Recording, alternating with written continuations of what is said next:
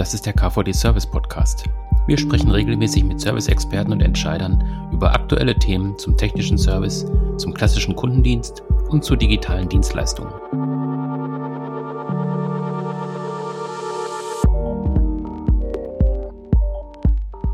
Die Fähigkeit zur Fehlersuche ist die Kernkompetenz im technischen Service. 80% aller Probleme lassen sich durch Erfahrung bereinigen. Doch was ist mit dem Rest? Darüber wollen wir heute sprechen und dazu habe ich auch kompetente Partner eingeladen. Fred Kastens ist dabei, Markus Eckstein ist dabei und Emma Albenberger ist dabei. Wir haben uns im Vorfeld darauf geeinigt, dass wir uns duzen. Das ist ja auch nicht unüblich für den Service.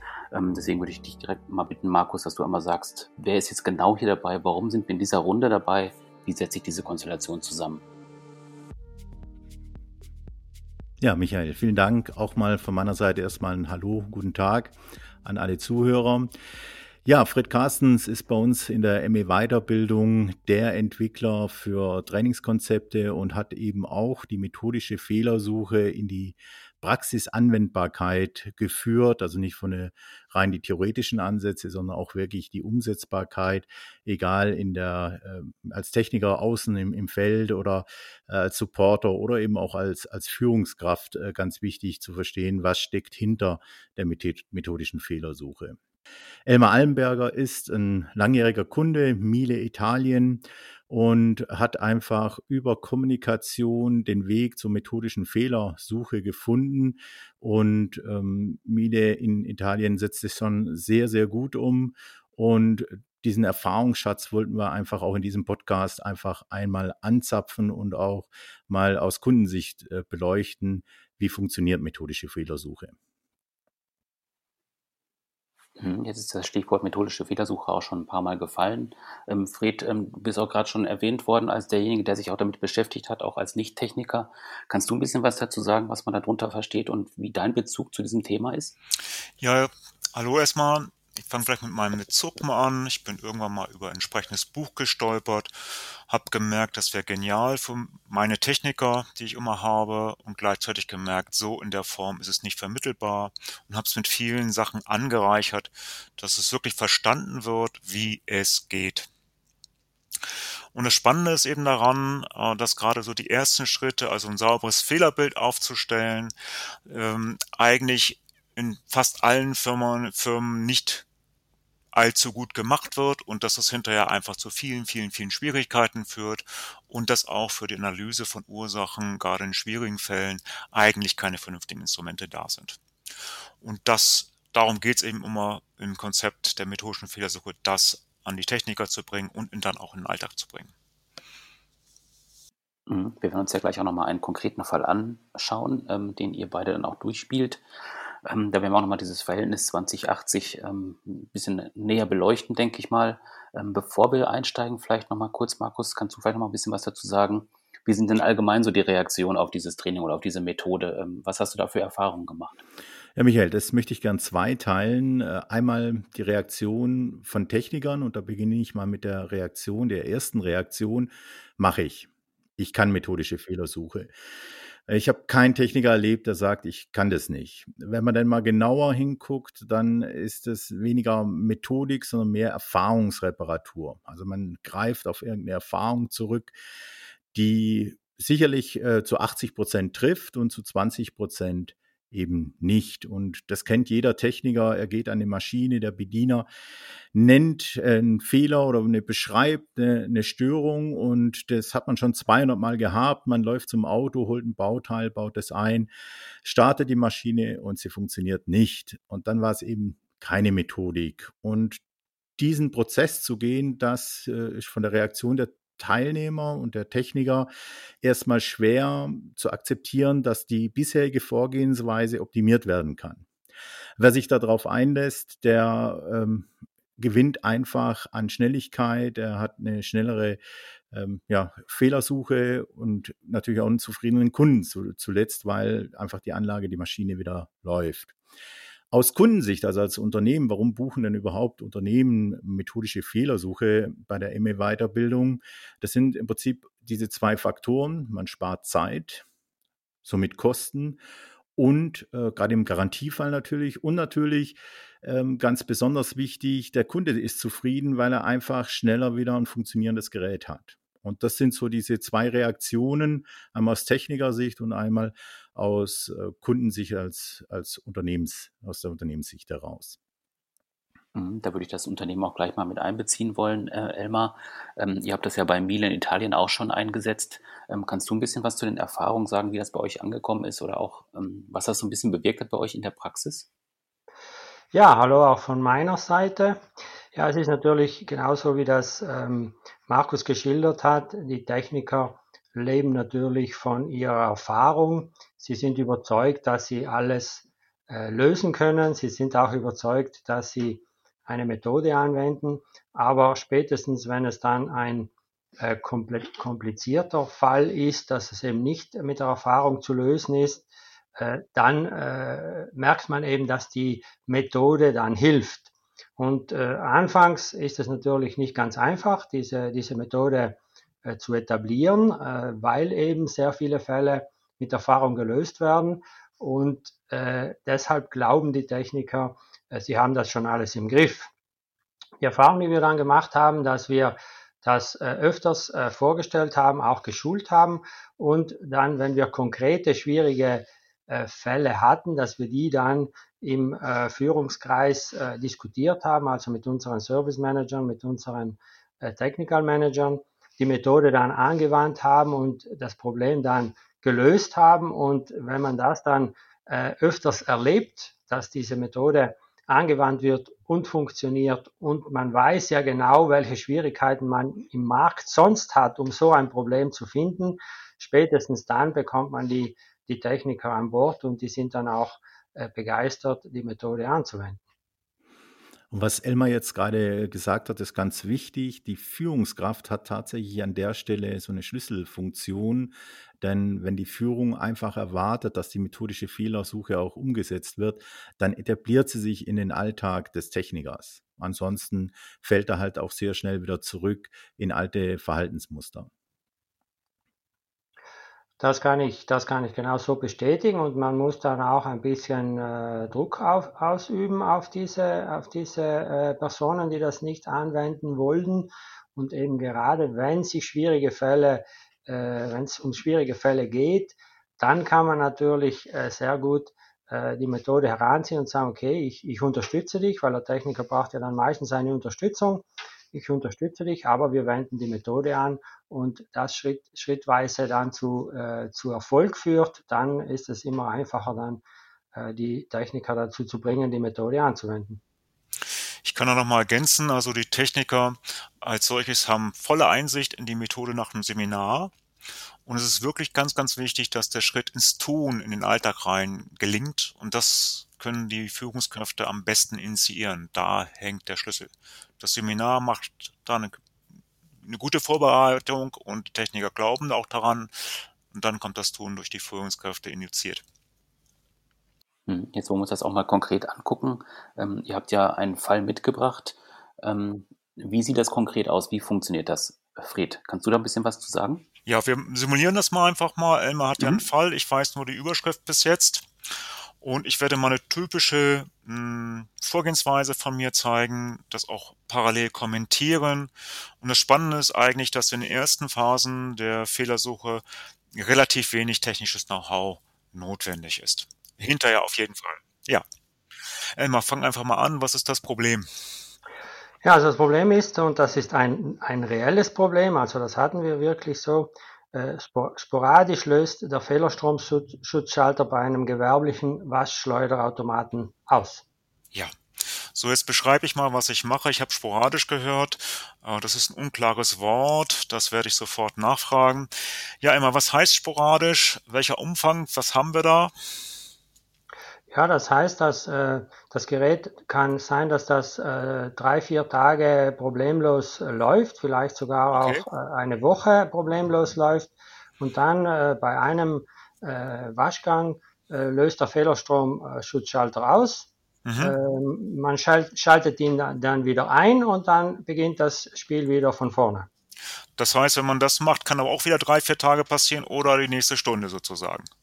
Ganz genau. Das ist dann natürlich die Schwierigkeit, weil der Techniker ja. natürlich ist nicht vor Ort, äh, sobald der Fehlerstromschutzschalter auslöst, ja. äh, sondern er kommt dann etwas später und dann funktioniert das Gerät wieder. Alles klar. Äh, ich beschreibe nochmal, was ich mache. Ich fange hier parallel an mitzuschreiben. Das ist eine ganz wichtige Sache, weil methodische Fehlersuche funktioniert nur mit Visualisierung. Wenn der äh, FI wieder eingeschaltet wird, kann es auch sein, dass der Fehler sofort kommt, aber kommt oder kommt er nie wieder sofort sozusagen? Das kann durchaus passieren. Das ist also absolut in keine Regel äh, zu erklären, sondern das ist wirklich äh, ganz äh, sporadisch. Also es kann sein, ich schalte den ein, das Gerät läuft sofort wieder los und funktioniert.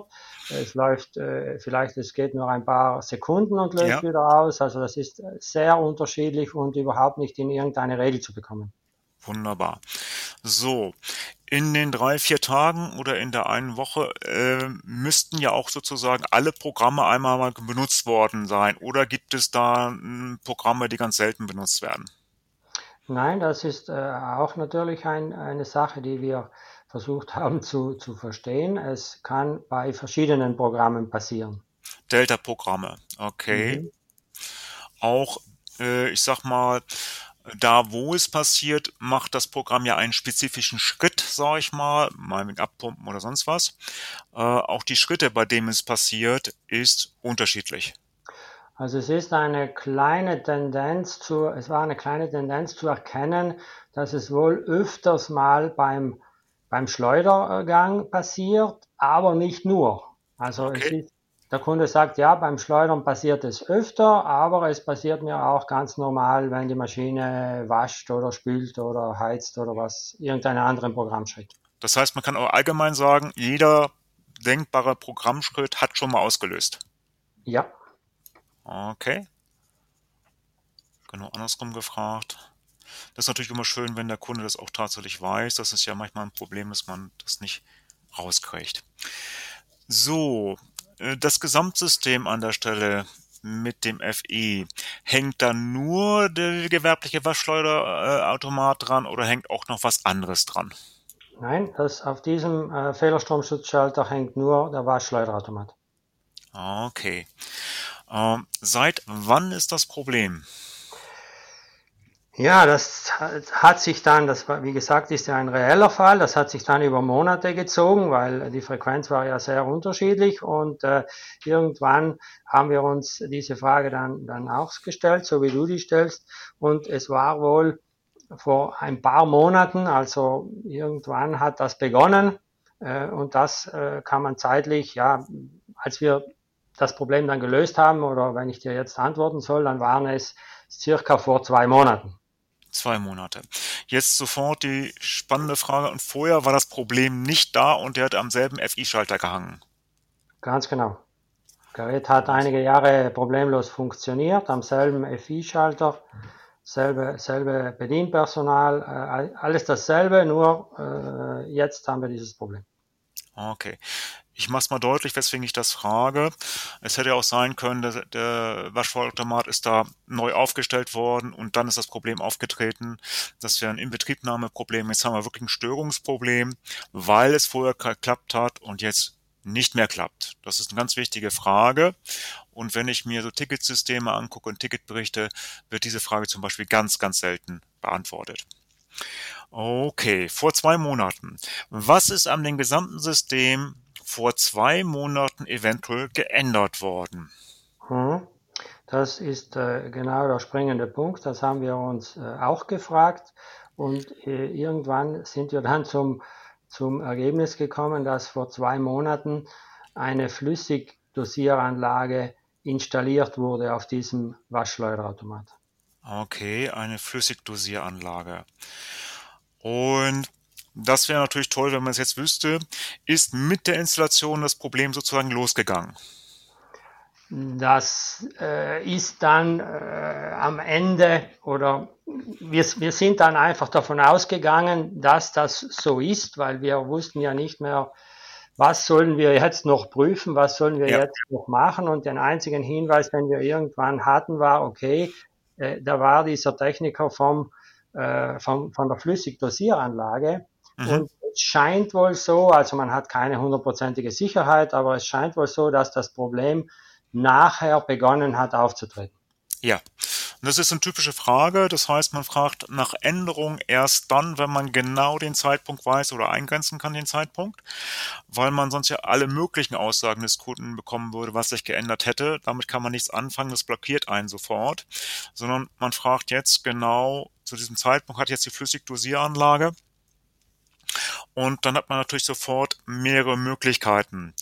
Also eine Möglichkeit, die man jetzt ins Lösungsbild rübertragen könnte. Wie kann es sein, dass die Flüssigdosieranlage den FI-Schalter auslöst? Das wäre eine technische Frage. Äh, genauso wie auch die Flüssigdosieranlage ist ja vielleicht besonders angeschlossen worden. Wie kann da ein Fehler auftreten, dass der FI-Schalter auslöst? Und das ist eine spezielle Frage, die ich gerade formuliere. Ich nenne sie zentrale Fragen. Es gibt da drei Sorten von.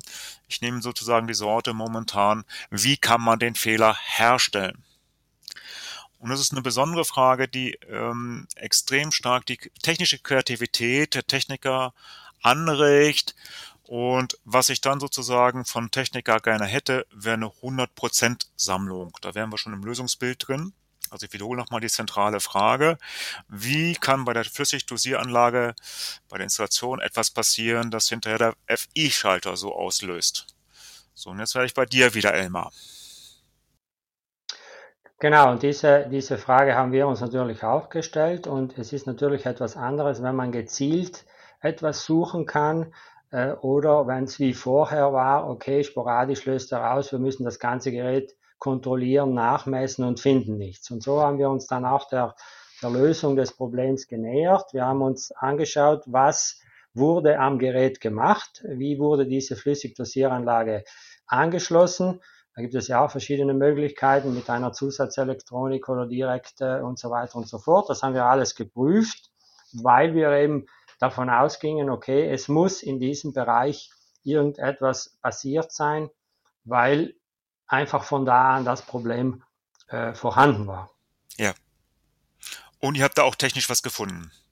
Ja, und das äh, war natürlich äh, eine, eine sehr, wie, wie, soll man sagen, eine sehr ähm, klein, klein Kleinarbeit. Wir haben geprüft alle, alle Leitungen, die gelegt wurden, alle Anschlüsse. Äh, es schien alles in Ordnung. Wir waren schon fast beim Verzweifeln und haben uns dann nochmal das Gerät eine Sichtkontrolle durchgeführt und bei dieser Sichtkontrolle haben wir dann festgestellt, dass ein, ein kleines Stück äh, Kupferdraht, also als die äh, Flüssigdosieranlage angeschlossen war, da mussten ja Drähte abisoliert werden und geklemmt werden. Ja. Und es ist wohl ein, ein Abfall, ein kleiner Kupfer, ein kleines Kupferdrahtstück ist auf eine Platine gefallen und das lag da auf dieser Platine. Und je nachdem, wie sich diese Platine bewegt hat, eben dann haben wir uns auch erklärt, warum beim Schleudern öfter und sonst weniger, weil ja. das Kupferstück hat sich natürlich auf dieser Platine so bewegt und ab und zu hat es dann eben äh, eine, eine, einen Teil berührt, dass der Refieschutzschalter ausgelöst hat. Ja. Und das ist nochmal jetzt auch ein Hinweis an mich, wenn ich die zentrale Frage noch präziser formuliert hätte. Wie kann es sein, dass der äh, FI-Schalter sporadisch ausgelöst wird? Also ich muss ja einen Fehler finden, der das sporadisch auslöst und genau nach solchen Dingen dann auch suchen. Weil es, es hilft mir sozusagen nicht, wenn einfach eine Leitung falsch montiert ist. Ich muss sozusagen nach einem Wackelkontakt oder sonst was suchen. Äh, weil ich ja das Sporadische weiß. Und was man hier sieht, ist, dass, äh, und das gilt eigentlich so gut wie für alle Fälle, dass das Fehlerbild, wenn man es sauber aufstellt, einfach klare Kriterien bietet, äh, wo man suchen muss und äh, welche Ursachen und Fragen kommen, dass man dann mit der zentralen Frage die man wirklich üben muss. Also ich erlebe keinen Techniker, der die zentralen Fragen wirklich kann, und es ist auch sehr sinnvoll, die zentralen Fragen sozusagen explizit zu formulieren, dann entsprechend in die Ursachenforschung reinzugehen und da wirklich auch mal ähm, umfassende Sammlungen erstmal zu machen. Also ich spreche von 100% Sammlungen da, ähm, bevor man wirklich was tut. Das heißt, die gesamte Methode ist eigentlich sehr viel denken, bevor man tut. Und für dieses Denken werden einfach klare Werkzeuge zu, äh, bereitgestellt, wie zum Beispiel eine klare Checkliste, was ich den Kunden frage, was könnten zentrale Fragen sein und wie könnte ich hinterher 100% Lösungssammlungen machen. Wenn wir dann nochmal den Rückgriff auf den Anfang machen, ähm, das ist ja dann im Prinzip auch dieser Unterschied, diese 80 Prozent, 20 Prozent, ja. die äh, ihr auch schon erwähnt habt. Also das ist ja auch so ein Fall, würde ich jetzt mal aus meiner Sicht sagen, ähm, da kann man mit Erfahrung im Prinzip gar nichts lösen, weil das sowas Spezielles ist. Da kommt man tatsächlich wahrscheinlich auch nur mit dieser Methode eben auf diesen, auf diesen konkreten Fehler. Korrekt. Und gleichzeitig kann man sagen, also wenn man die erfahrungsorientierten ähm, Lösungen betrachtet, auch da wäre es sinnvoll, mal ganz kurz das Fehlerbild wirklich sauber zu gestalten, ähm, so dass man es dokumentiert hat, also aufgeschrieben hat, um dann die Erfahrungslösung zu sehen, die man einfach hat. Und was dann wirklich genial wäre, wenn man nochmal eine Kontrollfrage äh, aus dem Kenntnis des Fehlerbildes heraus macht um seine Erfahrung wirklich zu überprüfen. Und auch das wäre eine wunderbare Anwendung der methodischen Fehlersuche, die etliche Probleme verhindern würde. So, ein Problem ist natürlich, wenn ein Techniker das jetzt hört, sagt er, genau so mache ich das und genau so gehe ich ja. vor. Ähm, das stimmt natürlich, äh, allerdings halt in vier, fünf Einsätzen. Also das, was Fred jetzt gerade in sehr kompakter Form abgefragt hat, mit ganz klarer Fragestellung, das läuft natürlich draußen auch, aber eben nicht äh, in einem Zug, sondern über viele Versuche, man probiert was, äh, meint, man hat den Fehler gefunden, dann kommt der Fehler wieder, dann wird wieder ein bisschen mehr hinterfragt. Und das ist die größte Umstellung, aus diesem Erfahrungsdenken rauszukommen und zu sagen, ich gucke mir mal wirklich den, den richtigen Fall an. Also ich, ich nehme da gerne im, im Vertrieb, immer im Verkaufsprozess immer die Frage zu teuer. Die meisten Verkäufer starten jetzt mit Preisnachlässen. Ähm, da gilt auch erstmal die Frage, mit was vergleicht er, welche Position im Angebot, was ist außer dem Preis noch wichtig. Also zentrale Fragen mal zu stellen, um diese Aussage überhaupt ähm, zu qualifizieren und zu verstehen, wo der Kunde gerade steht. Und nichts anderes ist es in der methodischen Fehlersuche. Bevor ich losrenne, muss ich mir sicher sein, was ist die echte Situation. Ich mag da noch ein Beispiel machen, was wirklich extrem war. Sondermaschinenbau und ich lasse es ja im Seminar immer zu, dass äh, ähnlich wie jetzt die Teilnehmer mich, mich herausfordern mit der methodischen Fehlersuche. Äh, die Firma hat real zwei Jahre gebraucht, um den Fehler zu beseitigen. Ähm, der Teilnehmer hat mir den Fehler ähnlich wie Elmar geschildert. Ich habe nachgefragt, nachgefragt, nachgefragt. Wir sind auch sehr weit gekommen, bis hin zum Maßnahmeplan, was sehr typisch ist. Und im Maßnahmeplan äh, ist dann innerhalb von 20 Minuten das komplette Programm entwickelt worden, was die Firma in zwei Jahren gemacht hat. Und ich, und ich denke mal, wenn, wenn das komplette Programm vorher festgestanden hätte, man vernünftig darüber nachgedacht hätte, hätte man die zwei Jahre auf ein Vierteljahr verkürzen können. Jetzt haben wir einen konkreten Fall auch von Miele ähm, gehört. Ähm, jetzt würde ich zum Abschluss vielleicht nochmal von dir hören wollen, Elmar. Ähm, wie sieht das denn jetzt bei euch in der Praxis aus? Also habt ihr schon Techniker umfangreich geschult? Wie ist da der aktuelle Stand? Wie sind vielleicht auch erste Erfahrungen, die ihr gemacht habt? Ähm, hast du da nochmal so einen Überblick für uns? Ja, natürlich gerne. Wir, wir haben, äh, also wir arbeiten ja in Italien mit eigenen Technikern und mit Partnern. Und wir haben natürlich die eigenen Techniker, die benutzen wir immer, um die Sachen auch zu testen, um die Sachen in den Markt zu bringen. Und äh, die eigenen Techniker begonnen hat es eigentlich mit den Professional-Technikern, weil die einfach komplexere Fälle zu lösen haben. Äh, dann haben wir das ausgeweitet auf die, auf die Haushaltstechniker. Im Haushalt ist es ja so, dass man manchmal Probleme lösen muss, die nicht unbedingt technisch sind, sondern vielleicht ist der Kunde irgendwo das Problem. Und auch da hilft die methodische Fehlersuche sehr stark, wenn ich das alles auf meinem äh, auf meinem Klemmbrett notiert habe, wenn ich ein klares Bild vor mir habe und dem Kunden dann zeigen kann, ja, äh, hier äh, haben wir das gemacht und deshalb haben wir diesen Effekt. Das ist einfach ganz eine andere Qualität, als wenn man das Ganze nur verbal macht und ohne, und ohne Methode. Wir haben das dann, natürlich versuchen wir das auch an unsere Partner zu bringen, weil unsere Partner generieren natürlich Kosten gerade im Garantiebereich oder im Garantieverlängerungsbereich oder im Kulanzbereich. Und auch da haben wir mittlerweile scharfe Regeln aufgestellt. Das heißt, wir unterstützen äh, gerne, wir akzeptieren auch äh, Kulanzen und so weiter, aber der Techniker muss vor Ort äh, die Methode anwenden über den Service Manager äh, das dokumentieren, weil nur so sind wir weiter bereit, auch die Investitionen zu machen, die Kosten zu tragen, äh, um äh, natürlich im Endeffekt zufriedene Kunden zu haben. Äh, aber wir verlangen von unseren Partnern, dass sie, die, dass sie die Methode anwenden. Natürlich schrittweise, also man kann von einem Partner nicht verlangen, dass er gleich sofort das alles komplett perfekt hat.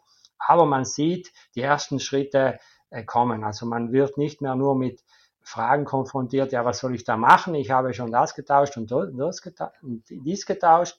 Nein, man wird jetzt konfrontiert mit einem Fehlerbild, man sagt, okay, das haben wir geprüft, das haben wir abgefragt. Es scheint sich um diese, in diesem Bereich zu handeln. Es ist in diesem Zeitraum passiert. Also die Informationen, die wir bekommen, die sind einfach jetzt schon viel strukturierter und viel klarer. Natürlich sind wir noch nicht am Ziel, also das Ganze braucht Zeit.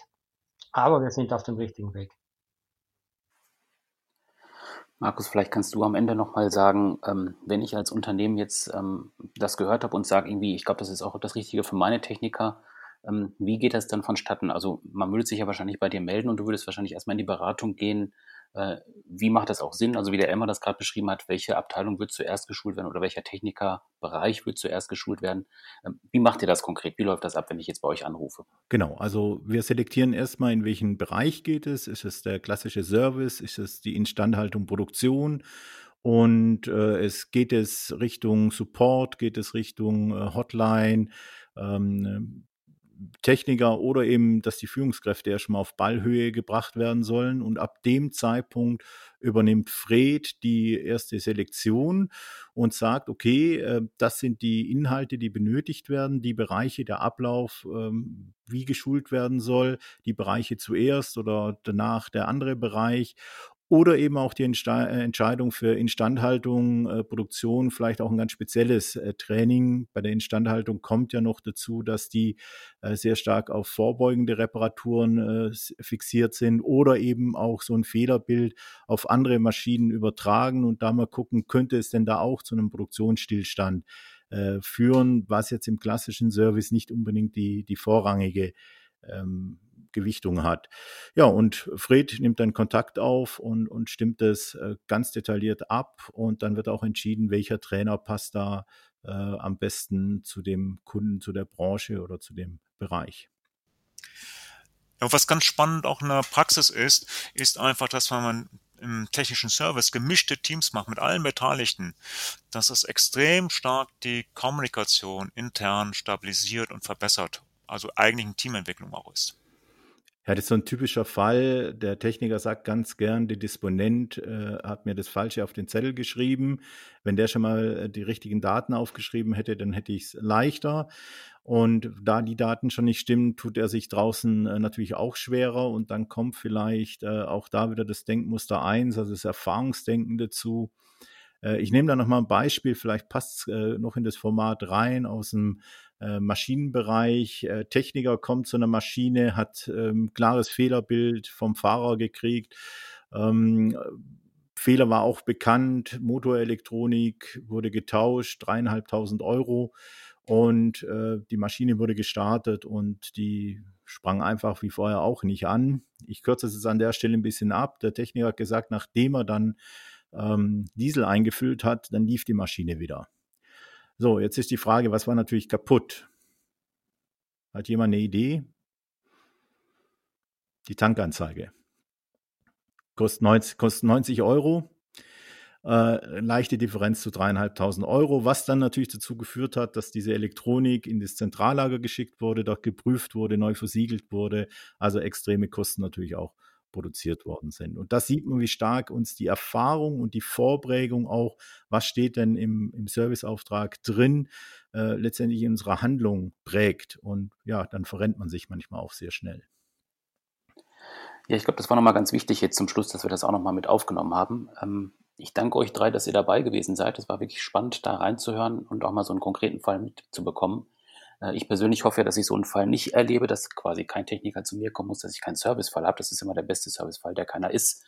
Ähm, ich hoffe aber mal, wenn ich einen habe, dass er tatsächlich auch so geschult ist, dass er dann auch damit zurechtkommt, auch mit dieser Methode arbeiten kann.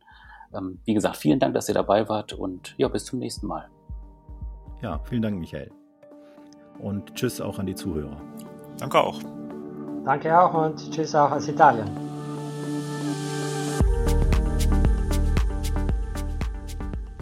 Das war der KVD Service Podcast. Abonnieren Sie unseren Podcast auf den klassischen Plattformen bei iTunes, SoundCloud und Spotify. Oder besuchen Sie uns im Internet unter kvd.de.